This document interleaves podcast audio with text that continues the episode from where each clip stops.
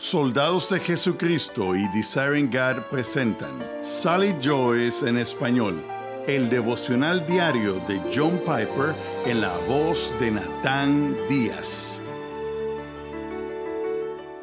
Por lo cual Dios, deseando mostrar más plenamente a los herederos de la promesa la inmutabilidad de su propósito, interpuso un juramento a fin de que por dos cosas inmutables, en las cuales es imposible que Dios mienta, los que hemos buscado refugio seamos grandemente animados para asirnos de la esperanza puesta delante de nosotros. Hebreos 6, 17 al 18. Dios no es inconsistente.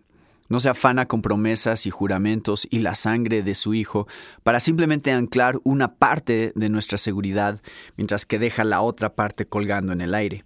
La salvación que Jesús obtuvo a través de su sangre era todo lo que se necesitaba para salvar a su pueblo, no solo una parte.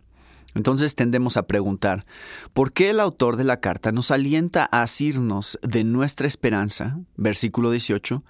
Si el estar asidos de esta esperanza es algo que Cristo obtuvo y que quedó irrevocablemente asegurado a través de la sangre de Jesús, entonces, ¿por qué Dios nos dice que nos aferremos?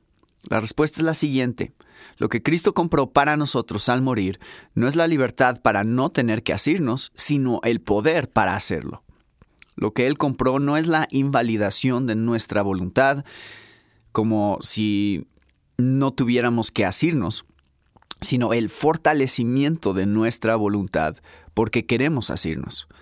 Lo que compró no es la cancelación del mandamiento de asirse, sino el cumplimiento de ese mandamiento. Lo que compró no es el cese de la exhortación, sino el triunfo de la exhortación. Él murió para que nosotros hagamos exactamente lo que Pablo hizo en Filipenses 3:12. Sigo adelante a fin de poder alcanzar aquello para lo cual también fui alcanzado por Cristo Jesús.